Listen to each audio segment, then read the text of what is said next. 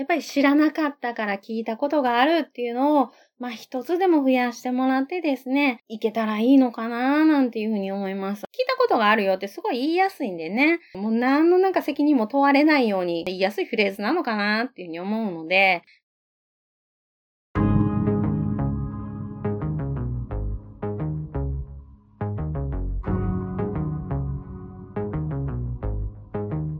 NPO 法人まちづくりエージェントサイドビーチシティのポッドキャスト番組 SB キャストです。この番組は様々なステージで地域活動、コミュニティ活動をされている皆様の活動を紹介。まちづくりエージェントサイドビーチシティとしてどのように関わっていけるかということを話し合っていくポッドキャスト番組です。進行を務めますのは私、フリーランスとしてパソコン、スマートフォンの利活用支援、プログラミング、アプリ開発、講師、書籍出版などを行いながら、この NPO の理事を務める高道恵です。どうぞよろしくお願いいたします。この番組は図面の出力、製本ならお任せください。株式会社トレースのサポートにてお送りいたします。それでは今回のゲストは大阪にて子供とネットを考える会という団体を立ち上げ運営している花ずきんさんです。花ずきんさんどうぞよろしくお願いいたします。よろしくお願いします。よろしくお願いします。それではまずは自己紹介をお願いいたします。はい。えっと、私はですね、あの、子供とネットを考える会という会を立ち上げて、今運営しているところなんですけれども、もともとはですね、あの情報セキュリティの勉強会に関わっておりまして、で、その中で、あの、いろいろと、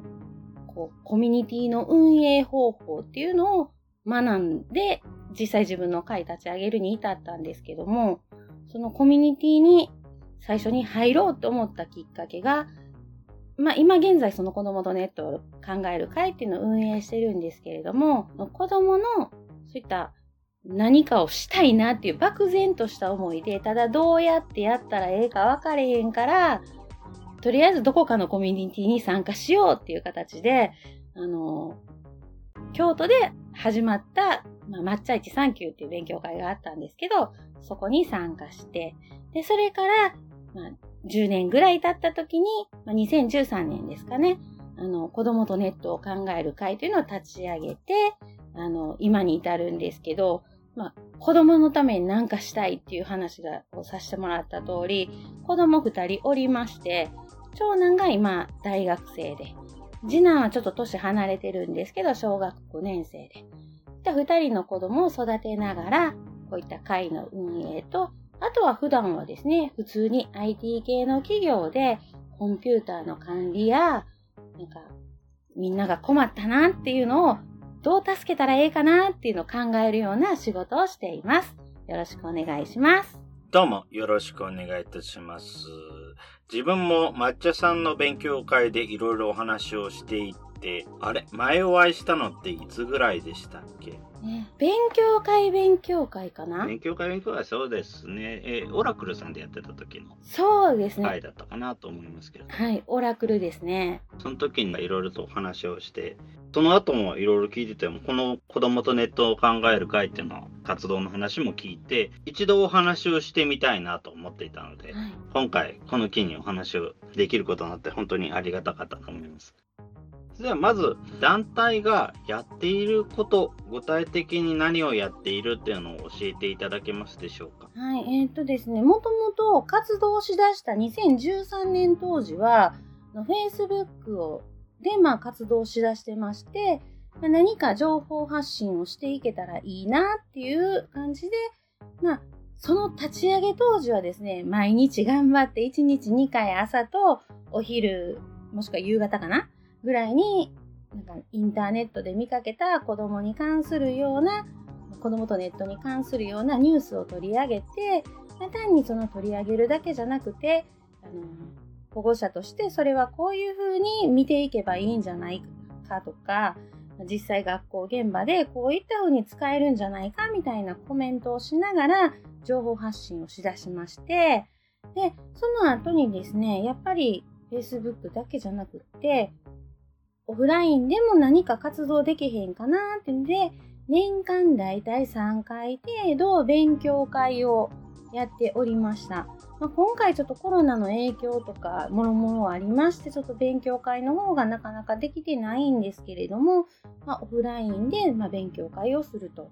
で、それ以外にも何か講演とか講座とか呼んでいただいたら、あの実際にそちらに出向いてお話しさせていただいたりであるとか、あとは何か記事執筆ですね。そういったものをご依頼いただければ、まあ、子供とネットを考える会の立場として、いろいろと書かせていただいたりしている感じです。で、子供とネットを考える会なんですけれども、会の紹介をするときによくあるのがですね、子供っていう字のどもの字がちょっとひらがなになってたりとか、あの漢字になってたりとか、どっちやねんって聞かれたりとかするんですけれども、あの子供とネットの考える会のどもは一応漢字を使わせていただいております。で、あの、まあ、どういった目的で活動してるかっていうと、最初あの、私の自己紹介させていただくときに、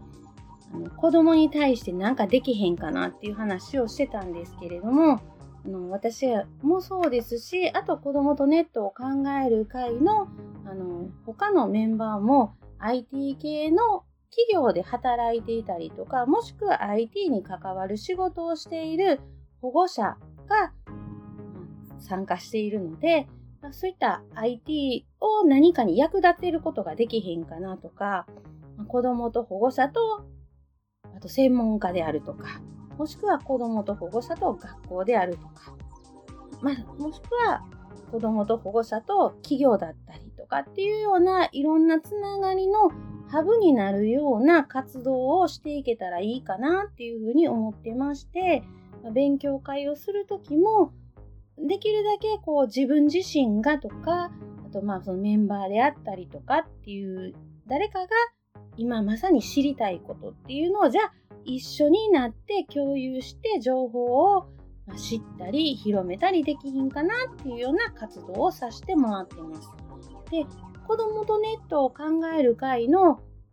キーワードというかミッションっていうふうに掲げたりしてるのがですね、知らなかったから聞いたことがあるえっていうあのキーワード、フレーズを使って、一応いろんなところでお話しさせてもらって、まあ、少しでも知らなかったっていうのを減らしたい。聞いたことがある。知らなかったっていうよりはむしろ、あ、知ってるとまではいかへんけれども、聞いたことがあるよって言える人が少しでも増えたらいいなっていう活動をさせてもらってます。わかりますかね？なんか伝え方ちょっと難しいですよね。すごいわかりました。なんか IT に関わる IT のことをちょっと知ってる、なんとなく聞いたことがあるっていう風にところまで上げていきたいっていうのは、すごく自分たちとしてもよくわかることですので、やっぱりそこは、うん、すごく共感ができるなと思いました。そうですね。やっぱり、あのー、なんか、聞いたことがあるっていうのは、結構、あ、なんか、うん、聞いたことあるよってすごい言いやすいんですよね。でも、なんか、知ってるっていうとすごいなんか説明せなあかんかなっていう、なんか、知ってるっていうことに対する私はすごくハードルが高くて、やっぱりハードルがね、ちょっとでも低い方が、あのー、ええかなっていう、そんな感じでね、聞いたことがあるっていうフレーズを使ってるんですけど。そうですね。やっぱりそういう聞いたことがあるから始められるっていうのはすごくやっぱりここから勉強するにしてもまあそこの勉強するってほどまでや使わなかったとしてもかからなかったとしてもすごくきっかけにはすごくいいものだと思うので自分たちの方もそういうのをやっていければいいなというふうに思っています。はい。では IT に関わる人が多い団体ということですけどもやっぱりそれはもう勉強会のコアメンバーはそういう人っていう感じで、例えばイベントやるときは、それ以外の人も招いて、ゲストの人と交えて、なんかいろいろ勉強会やったりとか、そんな感じになるんですかね。そうですね。あのー、まあ、IT に関わる人が多いっていう話をしたのが、もともとですね、その子供とネットを考える会っていうのを立ち上げるきっかけに至ったちょっと、まあ、勉強会というか、イベントというかがありまして、あのー私、利用規約っていうのを読むのがすごく大好きでして、まあ、よく変わってるって言われるんですけど、ただやっぱり一人で読んでても、あんまり面白くないんですよね。それやったら、こう、一緒になんか利用規約読んでくれる人がいいんかなっていうので、あの、当時ですね、アテンドっていう、まあ、人を募集するサイトで、あの、人募集させてもらって、あの、まあ、自分自身、まあ、主婦でもあるので、なんかお茶でも飲みながら、気楽に、まあ、井戸端会議みたいな感じで、利用規約読めたらええなと思って、利用規約を読む会っていうのを、ティータイムにやろうと思って、あの、大阪にある喫茶店でお茶とケーキをたしなみながら、利用規約を読む会ってやった時に参加してくれてはった方と一緒にこの会立ち上げたんですね。なので、やっぱり利用規約に興味があった方が、やっぱり IT 系の方やったっていうのもあったのかもしれないですね。ああ、なるほど。確かにそうですね。利用規約を読む会が、まあ、前進っていう感じなんですよね。そうですね。会って言っても、まあ、ただ単にあの自分一人で読むのは、なんなんかちょっと寂しいから、あ、あの、なんか、こう、井戸端会議の会ぐらいなレベルでやれたらええなっていうのが前進ですね。そうですね。やっぱり、今だと、やっぱり読書会っていう形でカテゴリーでやってる勉強会なんかもありますけども、大体そんな感じですもんね。そうですね。なんか、読書会まで行くとなんか、そう、やっぱりハードルが主婦的には高いかなと思って、だから本当ティータイムっていうのを前に、あの、なんか利用規約を読む回っていうよりは、ティータイムっていうのをちょっと前に冠としてつけてまして、まあ、お茶、お茶をたしなもうよっていうレベルぐらいの感じでさせてもらって、その当時もですね、じゃあ、ただ単に読むっていうのも、どう、何を読めばいいのってなってしまうので、その当時ですね、ちょうど YouTube さんが、まあ、いろいろと広まってきたりとか、ニコニコ動画さんとか、まあ、いろんな動画サイトが流行り出した頃だったので、そういった動画サイトの、あの、利用規約を読み比べてみるっていうのをまず一回やって、で、その次にですね、あの、オンラインのまあ、データを保存するような、例えば Google ドライブであったりとか、ワンドライブ、まあ、その当時はワンドライブじゃなかったかな？まあ、そういったオンラインストレージの利用規約を読み比べるとかっていうように、一つのサービスで、にくくって利用規約っていうのを読みこう比べるみたいなことをやり出した感じですね。そうですね。大体その頃結構他のオンラインサービスとかも増えてきてますからね。ある意味ネタにはこと書かないっていうような感じはありましたよね、多分。そうなんですよ。で、実際ね、あの、来られた方がやっぱり同じように子供抱える主婦だったっていうのがあって、まあその中で一緒に立ち上げようかっていう感じになった感じですね。先ほどの内容ともちょっとかぶるところありますけれども、はい、じゃあ最終的に何を目指したいかっていうのってありますか？え、っとですね、よくそれも聞かれるんですけど、あの、子供とネットを考える会は何を目指してはりますかとか、何を目的にやってますかって言われるんですけど、正直ね、あの、大きな目的ないんですよ。あの、団体名見てもらうとわかるんですけど、考える会なんですよ。くまで考えるだけなんです。そこで答えを出そうとは思ってなくて、あの、答えって、まあ、どのさ、例えば何かサービス使うにしても、まあ、子供と対峙するにも、まあ、仕事にしてもそうなんですけど、答えって多分個人人それぞれなんですよね。で、その中で、こう、やっぱり一人一人が模索していくからこそ、まあ、より良い何かにきっとつながるんであろうなと思っているので、じゃあ何かイベントやって、ゴールはここですって言ってしまうと、そのゴール以外の、こう、いろんな選択肢っていうのを結局捨てざるを得ないのかなっていうふうに思ってしまうと、ゴールっていうのは明確にするものではなくて、絶えずこう考えていく、模索していくっていうことが、まあゴールじゃなくて何なんですかね、あの、存在意義と言いますか、そうなのかなって思ってるんです。ですね。そういうのも大事ですもんね。なるほど。ありがとうございます。ちなみに、いつも勉強会ということで、はい、結構いろんな層の、いろんな団体の方、いろんな企業の方をゲストとして呼んでいらっしゃるということで、すごい面白いなと思ったんですけれども、ああいうような方々はどうやって話をしているとかっていうのはあるんでしょうか？えー、っとですね、例えば、一番最初の勉強会、2013年の7月にやった勉強会で、あの、ソーシャルゲームと、まあ、スマホゲームを考える会っていうような形で、あの、大阪電気通信大学さんに、あの、会場を借りてですね、あの、勉強会させていただいたんですけど、ちょうどその時にこう来ていただいたのが、まあ、ガンホーさんの、パズドラの会社ですね。と、あと、グリーさんに来ていただいたんですけど、グリーさんは、今ね、結構いろんな、あの、テレビ、NHK に出られてりしている、あの、小木曽さんは、もともと、あの、兵庫、今、兵庫県立大におられる竹内先生という先生おられるんですけど、その先生が、まあ、講演される、あの、会に参加させていただいた時に知り合いまして、まあ、そこで、あの、いろいろとお話しさせていただいて、次勉強会する時に来ていただけますかっていう形で、まあ、あの、心よく引き受けていただきまして、まあ、そういったグリーさんみたいに、あの、直接知り合ってお声掛けさせていただいて来ていただいたっていうパターンとですね、ガンホーさんに関しては一切面識なかったんですけれども、あの、企業のお問い合わせページからですね、まあ、こういった、あの、子供に対する、あの、イベントというか、保護、子供と保護者を対象にした勉強会をやろうと思っていますと。で、まあ、その当時私の子供も今、まあ、大学生になりましたけれども、すごくパズドラやってまして、あの、子供たちの中ですごい流行ってたんですよね。なので、やっぱり保護者としてもこういったパズドラの話とか、こう、どういった形で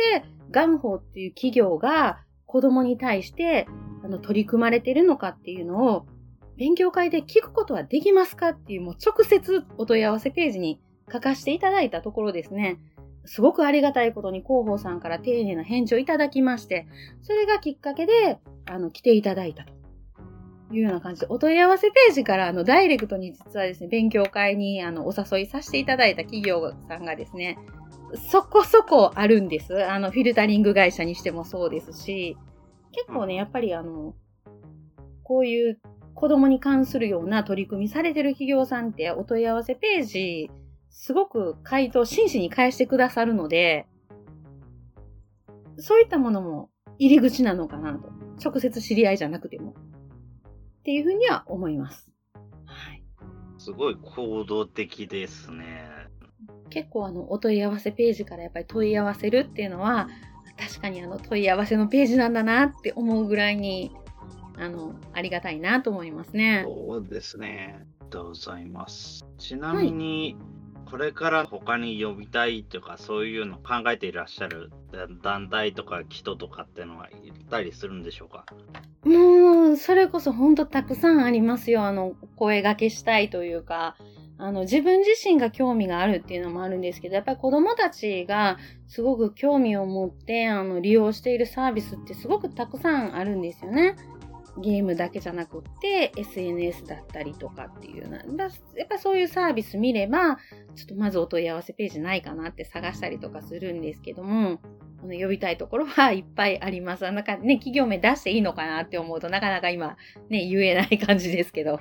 いっぱいいらっしゃるんですね。まあ、かなりの数勉強会やってらっしゃるんで、もう呼ぶ人呼んじゃったのかなとか思ってたんですけど、まだそんなにいるっていうのがびっくりしました。ありますね。あのー、本当やっぱり、まあ今、まあ大学生になってしまった長男は置いておいて、今やっぱり小学5年生の子たちがやっぱりいろんなサービスに触れたりとかしだす年齢なので、やっぱり、こう、年齢に応じて子供たちの興味っていうのはすごく移ってきますし、で、まあ子供たちだけじゃなくてサービスっていうのも時代に応じてやっぱり変わっているので、まあ、2013年から勉強会させていただいてるんですけれども、やっぱりそこからね、7年経てば、そのサービスの内容そのものが変わってるっていう企業さんも世の中たくさんありますよね。そうですね。確かに。例えば、あの、インスタグラムなんか、あの、最初、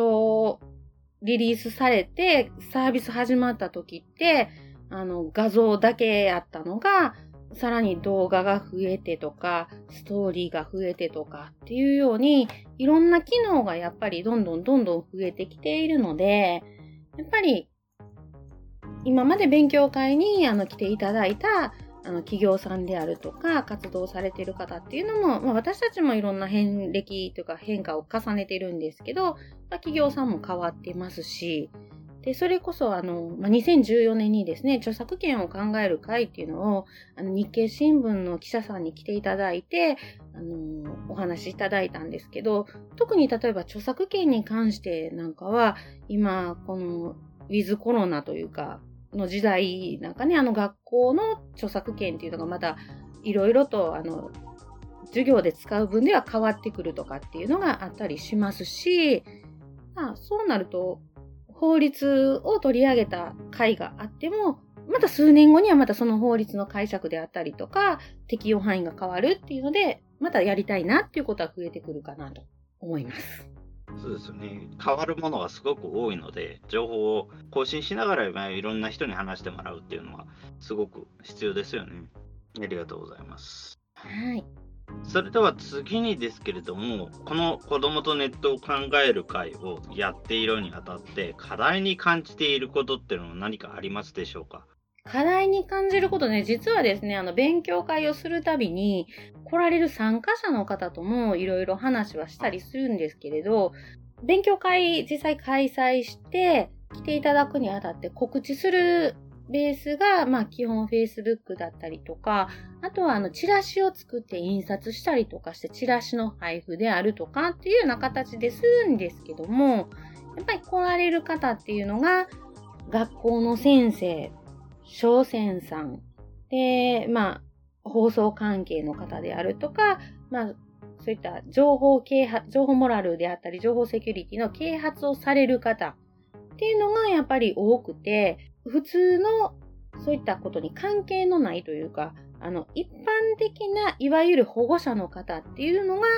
なかなか参加が少なくて、まあ、どうやってリーチしていけばいいかなっていうのは、参加されてる、その情報啓発されてるような方、皆さんの課題ですね。うちの団体の課題でもありますけど。本当に学校の先生とかにも、が来てるっていうことなんですね。それもちょっとびっくりですけども。そうですね。学校の先生はですね、比較的来られますね。というか、あのー、実際私自身が、まあ、勉強会をするだけじゃなくって、勉強会に参加させていただいたりとかする際に、あのー、学校の先生が中心にされている勉強会とかもありますので、そういったところに参加させていただいて、自分もその勉強をしつつ、その後の交流とかね、こういった勉強会やってるんですよっていうような話をしながらですね、あの、ちょっとずつあの、まあ、自分の足でというか、出ていって、あの、口で説明して来ていただくというような感じで、あの、徐々に増えたっていうのもあります。うんなるほど、そうですか。で、まあ、そうでない主婦の方とか、そういうような方があまり来られないっていうのは、やっぱり課題に感じてるっていうことでしたけれども、そこについては自分たちもすごくやっぱり課題に感じてるところはあるので、どこも結構そういう同じところはあるのかなっていう感じはしますね。だから、勉強会っていうにすると、やっぱ来てもらわないといけないので、うんあの、まあ、子供とネットを考える会の活動の中で、あの、講演に行かせていただくっていう話をさせていただいた部分があったと思うんですけど、例えば PTA の総会であったりとか、あの、保護者会の中で、例えば30分ほどお時間いただいてとかっていうふうにお声掛けいただくことがあるので、まあ、そういったところにもう自分からあの出向いて行かせていただくっていう形で、まあ、ちょっとでもあの一人でも多くの保護者であったりとか、っていう方に届けれたらいいなっていう活動は一応引き続きさせてもらってるんですけど。そうですね。自分たちが考えられることというと、例えば結構 IT 関係のコミュニティとかっていっぱいありますけど、そういうような関係のところでは共通しての会場が地域の場所と全然違うので、ひょっとしたら会場でもっともっと、例えばコミュニティカフェとか、そういうような場所を使うと、ひょっとしたら地域の方もなんとなく知るっていう機会は増えるのかなというような感じはちょっと感じていますね。子供とネットを考える会が、まあ最初はですね、まあ大阪電気通信大学さん使わせていただいて、ま、その後何回かですね、大阪電気通信大学さん使わせていただいて、それ以外にも、えっと、関学さんかな、のあの、大阪駅前学者であるとかっていうのは結構あの、学校、大学さんのあの、オープンにされている場所であったりとか、あの、私、大阪電気通信大学母校なので、まあ、そういったあの、母校のあの、知り合いの方に頼んで会場を貸していただいたりとかっていうような学校に借りたりとか、あとはですね、あの、ここ最近はあの、コワーキングスペースをちょっと活用させていただいたりとかして、あの、まあ、いろんな場所でちょっとできるようにっていうのは今考えてしてる感じではあるんですけど、で、それだけじゃなくって、あの、まあ、大阪で活動させていただいてるっていう話を最初させていただいたんですけど、大阪にですね、関西オープンフォーラムっていう、まあ、イベントというか、もうずっと続いてる、あの、大きな、あの、イベントがあるんですけど、まあ、そこに、あの、一コマですね、借りさせていただいて、まあ、その中で、あの、まあ、そしたらそのイベントに来られてる方がね、来ていただけるっていうのもあるので、そういったいろんなちょっと試みをさせてもらったりとかっていうのはしてますね。うん、確かに見させていただいてるんですけども結構いろんな場所で開催されているみたいですね。はい。企業さんでね、借りてることもあったりとか、うん、大阪だとどういうところがあるのかっていうのは自分も把握してないですけれども、本当にコミュニティカフェとかであれば大体どこにでもあるのかなと思いますし、あとは子育て支援拠点なんかも結構な数があるのかなと思いますんで、ちょうどちょっと前に出ていただきました畑中さんが、まあ、関わっているところで、子育て広場全国連絡協議会っていうところがあったりしますので、そこの関連の施設だったら多分大阪にもあるんじゃないのかなと思いますんで、やっぱり例えばそういうところとか、そういう場所でもなんかお話をしてみるとひょっとしたらいいのかもしれないですね。そうですね。あの、子育て系の、あの、支援系のところとかは、例えば市がやってある、まあ、子供とネットを考える会のページには載せてないんですけれども、まあ、市がやってはる広報誌とかで、何かイベントやりませんかみたいなのがあったりとかするときにですね、あの、活かしていただいて、でそれこそ子育て中の方であるとか、と地域でいろいろと支援されている方であるとかっていうところに、で、まあ、勉強会というか、情報提供っていう形で、あの、行ってお話はさせていただいたりすることもあるんですけど、結構ね、あの、N、NPO さんとかそういうところに会場貸してますよとかっていうところを見るとですね、うち、あの、子供のネットを考える会がですね、法人格持ってないんですよね。まあ、あえてなんですけど、住所出してないんですよ。はい。っていうのが、やっぱりあの、子育て中っていうのがあるんですけど、あの、やっぱり子供の安全がやっぱり一番ベストというか大事なことなので、やっぱりその法人格を取ろうとすると、まず誰、誰かの住所出さないといけないよねとか、じゃあ場所どこか借りるとかっていう話になると、やっぱりその住所を出すっていうことがやっぱりなかなか子育て中の保護者である私たちにはちょっと二の足を踏んでしまうところであったり。確かに、そうですね。はい、してしまって、こう、いや、NPO にならないのってよく聞かれるんですけど、そういう理由でならないんですっていう風な形でお話しさせていただいていますね。仮にやるとしたら、本当に他の協力者を10人募るか、別の団体、別の NPO の方に動いてもらうかになっちゃいますもんね。そうですね。実際イベントで、あの、他の NPO さんと一緒にさせていただいたりすることもあるんですけど、やっぱり住所出すっていうのはハードル高いなと。思いますね。区民センターとか、うちのあたり横浜の区民センターとかでもそうですけど、やっぱり結局住所っていうのが出てきちゃうことが多いんですけどやっぱり住所が出てくる時点で割とハードルはどちらにせよ高いですし、ちょっと住所を聞いて集めるっていうのは難しいですよね。そうですね。やっぱり借りる会場によっては、あの、参加者の方の所属であるとか、あの住所とかが必要な場合も、ある会場があるっていうのは、コミュニティ活動をずっとやってきていて、あの、子供とネットを考える会以外の勉強会も、あの、いろいろと開催したりしてますので、やっぱりそうなると、やっぱハードルは上がるなっていうのが、体感としてありますね。その、本当にそれはすごくありますね。うちもそういうようなことってのは非常に多いですし、そういう時に何らかの方でとりあえず NPO って手でやれるっていうのはすごい強いなと思ってますんで、それは本当にどうにかしていかなければいけないですね。ちなみになんかそれってどういうふうな対応をしていきたいとかのってあるんでしょうか？えっと、会会場についてですか？会場についてですね。会場については、とりあえず交通の便が良ければいいなーっていうぐらいで、あの、特段実はこだわりがないんですよね。あの、いろんな会場でうろちょろしてるのを、あの、さっきもね、あの、高見さんご覧になったって言っていただいた通り、まあ、その時、やりたい時に借りれる会場があれば、まあ、どこでも正直いいかなっていう感じです。あまりこだわりがないですね。なるほど、そうでしたか。あ、あとはそうでした。今回大元の課題として、主婦の方が来ていないという課題があったと思いますが、そういうのってどうしたいなとかありますか？とりあえずはやっぱりあの自分からまずは出向いていくっていうことをもうちょっと重ねていきたいなっていうふうに思ってまして、あの実際あの PTA さんから講演依頼とか来たりとかするようになったのも PTA 活動っていうのを私子供がいるっていう話させてもらったんですけど、やっぱそこで自分自身が例えば PTA の役員になって、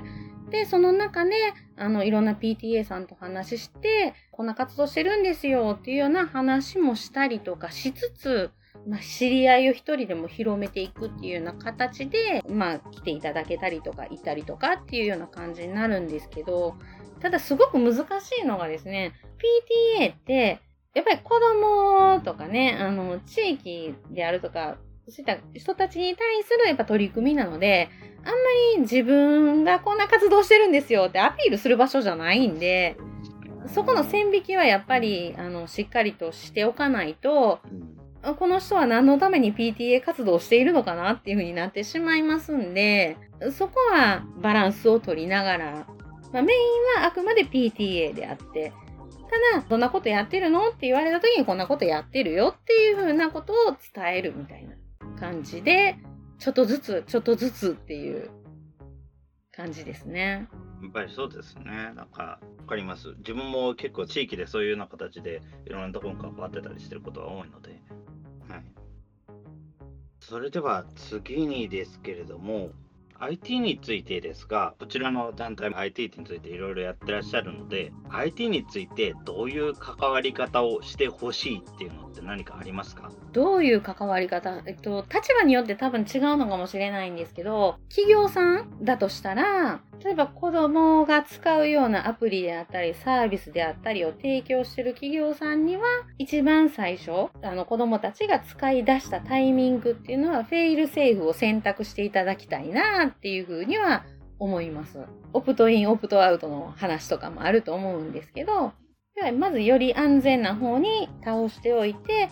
もうちょっと何か、あの、やりたいなっていう時に、じゃあここはオンにするのかっていう風なことを子供たちが取捨選択していけるような仕組みっていうのを企業さんにはお願いしたいなと IT に関して思いますし、あとは私たち保護者、あの、IT してますけど、とりあえず保護者なので、保護者としては、まあ IT に対して、とりあえず全部知る必要はないと思っているんですよ。ただ、興味は持ってほしいなとすごく思っていて、子供たちが何かゲームであったりとか、スマホのアプリであったりとか、まあ何でもいいんですけど、やってる時に、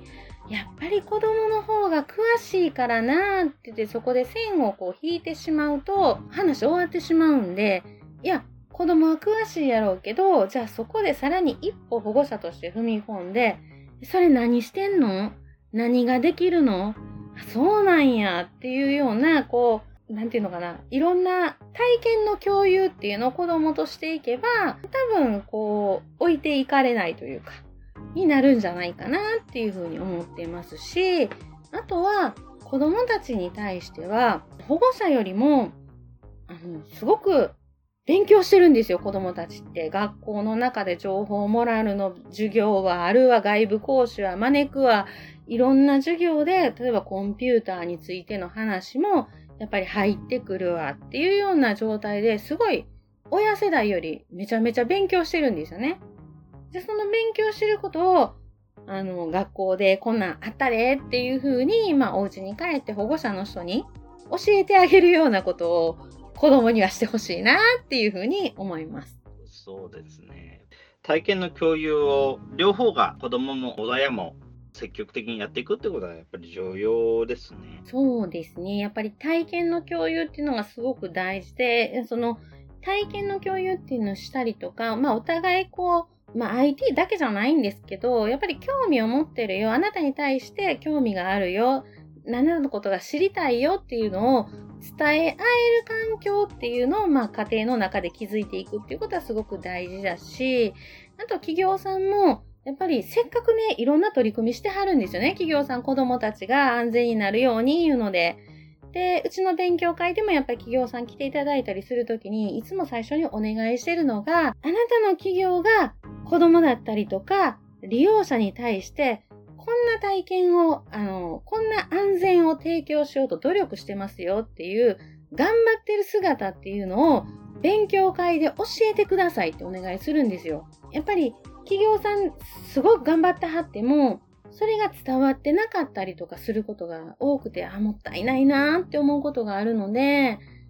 せっかくね、あの、こんないい取り組みやってるよっていうふうに企業さんあるんだったら、そこをどんどんと積極的にアピールしていってもらえれば、利用者も嬉しいんじゃないかな、なんていうふうには思います。そうですね。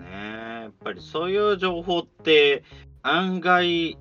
ユーザーというか利用者の方に伝わらないので、やっぱりそこを考えていく、積極的に発信をしていくっていうのはすごく重要だと思います。特に今、っぱり情報が多いので、ただでさえ。そういうような時代だからこそ、やっぱり情報を発信していくっていうのはすごく重要になってきてますもんね。だから、そういうようなコメントをこちらからから引き出すための取り組みっていうのも、とても重要になってきますよね。そうですね。やっぱり、一個こう、例えば何かこれはどうなのかなって思って企業さんのホームページ見させていただいてた時に、すごいいい取り組みされてれば、それなんか広めたいなって思うし、で、じゃあ、こう利用者としてどうやって企業さんに告知してもらおうって思った時に、まあ勉強会に来ていただくっていうのでお問い合わせページから送るっていう行動につながってくるんですけどね。ありがとうございます。はい。はいそれでは次にですけれども、インターネットで皆さんの子供とネットを考える会の活動を知るにはっていうことで、えー、一番ここが新しい最新の情報が知れるっていう情報はどちらになりますでしょうか ?Facebook ですかね。ここ最近ちょっとなかなかあの本業でパタパタしてて更新できてないとかもあるんですけども、Facebook が一番最初にあの、取って出しの情報をイベントやるよとかも Facebook の方に告知しますので、子供とネットを考える会の Facebook ページをフォローしていただければ、何か情報があった時にそこに投稿されるっていうふうに思っていただけるかなと思います。そうですね。やっぱりその他にも、イベントの情報以外にもなんかいろいろと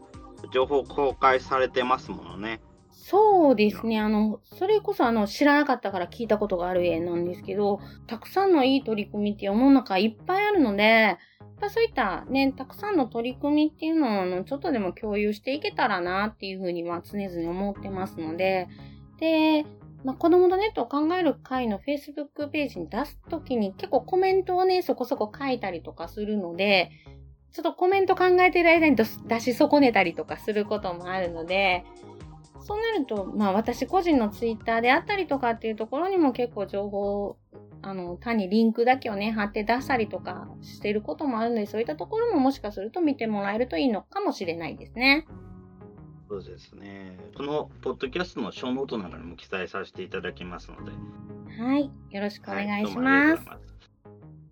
それではそうですね。それでは大体最後の方になってきてしまいますけれども、最後にこれは言っておきたいのは、キーワード、先ほども出てましたけれども、改めて何かキーワードっていうのは何かありますでしょうか？そうですね。まあ最初にね、あの言わせていただいてたんですけれども、やっぱり知らなかったから聞いたことがあるっていうのを、まあ一つでも増やしてもらってですね、いけたらいいのかななんていうふうに思います。聞いたことがあるよってすごい言いやすいんでね、もう何のなんか責任も問われないように言いやすいフレーズなのかなっていうふうに思うので、聞いたことがあるよっていうのを増やして。で、実際聞いたことがあればですね、周りの人に、ねえねえこれって聞いたことある？っていうふうに聞きやすいと思うんで、そうやってね、あの、聞いたことがあるっていうふうに聞いていく活動っていうのも、あの、ぜひみんなでやってもらえればいいのかななんていうふうに思ってます。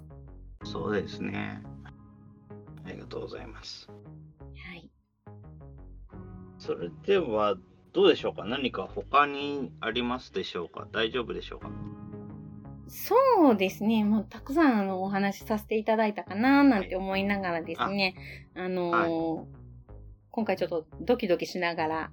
お話をさせていただきまして、はい。はい。目の前実は子供おるんですけどね。ああはは。はい。自分もこう,、まあ、こういうような状況でもありますし、もともとこの SB キャストってオンラインでの収録の方が、まあ、編集も楽ですので、やっぱりいいですねっていうような話をしていたんですけど、この状況だから逆に近場の人を今まで通り呼んでてもしょうがないかな。なるべくだったら関東の外の人を呼んで、どういうところでコミュニティが違っているのか。関東のコミュニティと横浜のコミュニティとそれ以外のところでどういうところが違うのかなどういうところが共通してるのかなっていうのを聞いていければいいなと思って、うん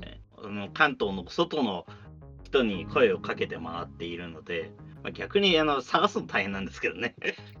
そうですね。まあ、あのーまあ、大阪でやってますいう話してるんですけど、呼んでいただいたら本当あのーどこにでも行ったりとかするので、一番私遠いところ、秋田まで行ったんですけおど、おはい。で、あと、えっと、九州だと大分の方を呼んでいただいたりとか、今度はあの、岡山の方にも行かせていただく予定してるんですけれども、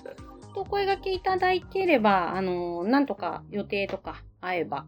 行かせていただきますんで、あの、ちょっと遠いけどどうなのかなっていう時はですね、ちょっとお問い合わせいただければな、というふうには思います。そうですね。あはい、ありがとうございます。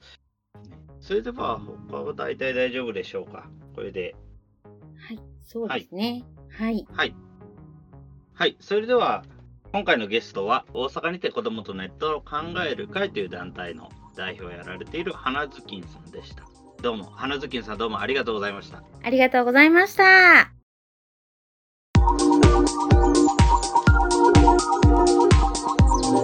今回は大阪にて子供とネットを考える会という団体を立ち上げ、様々な方法での情報発信を行う花ずきんさんに団体立ち上げの経緯や思い、IT について考えていることを伺いました。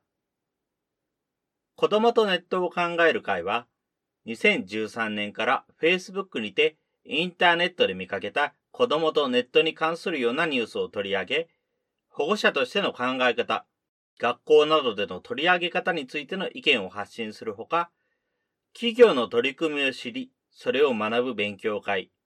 PTA や保護者会での講演、講座、様々な記事の執筆など幅広く活動している団体。団体として何かを目指すことはなく、考えることを目的としており、子供とネットを考える会はそれを大事にしています。答えって多分個人人それぞれ。一人一人がそれを模索していくからこそ、より良い何かにきっとつながるんであろうという考えのもと、様々な手法で情報を発信しています。また、勉強会の開催においては、ゲーム開発企業やフィルタリング事業者など、多くの会社を招いて勉強会を行っているというのも、子供とネットを考える会の大きな特徴。企業のお問い合わせページから、子供に対する活動を聞かせてほしいと問い合わせるという手法には、とても驚きました。私たち、まちづくりエージェントサイドビーチシティとしても、この姿勢は非常に見習いたいところだと感じました。子供とネットを考える会の活動のキーワードは、知らなかったから聞いたことがあるへ。知っているとまではいかなくても、聞いたことがあるという人が一人でも増えたらよい。IT に対しては、万人が全てを知る必要はないと思うものの、興味を持ってほしい。親子など近しい人との体験の共有をしてほしいという花ずきんさん。子供とネットを考える会の活動は、勉強会などの活動だけでなく、Facebook ページなどで発信されています。子供とネットを考える会の Facebook ページをどうぞ見てみませんか？最後に感想の受付ですが、このポッドキャストの感想は Twitter や Facebook などで受付しております。ハッシュタグは sbcast045 アルファベットで s, b, c, a, s, t 数字の045で投稿いただけると幸いです。それらが使えないという方は、まちづくりエージェントサイドビーチシティサイトのお問い合わせフォームなどからご連絡いただければと思います。今後もこの番組では様々なステージで地域活動、コミュニティ活動をされている皆様の活動を紹介していきたいと思います。それぞれの視聴環境にて、ポッドキャストの購読、ないしチャンネル登録などをして次をお待ちくださいませ。それでは今回の SB キャストを終了します。皆様お聴きいただきましてありがとうございました。この番組は図面の出力、製本ならお任せください。株式会社トレースのサポートにてお送りいたしました。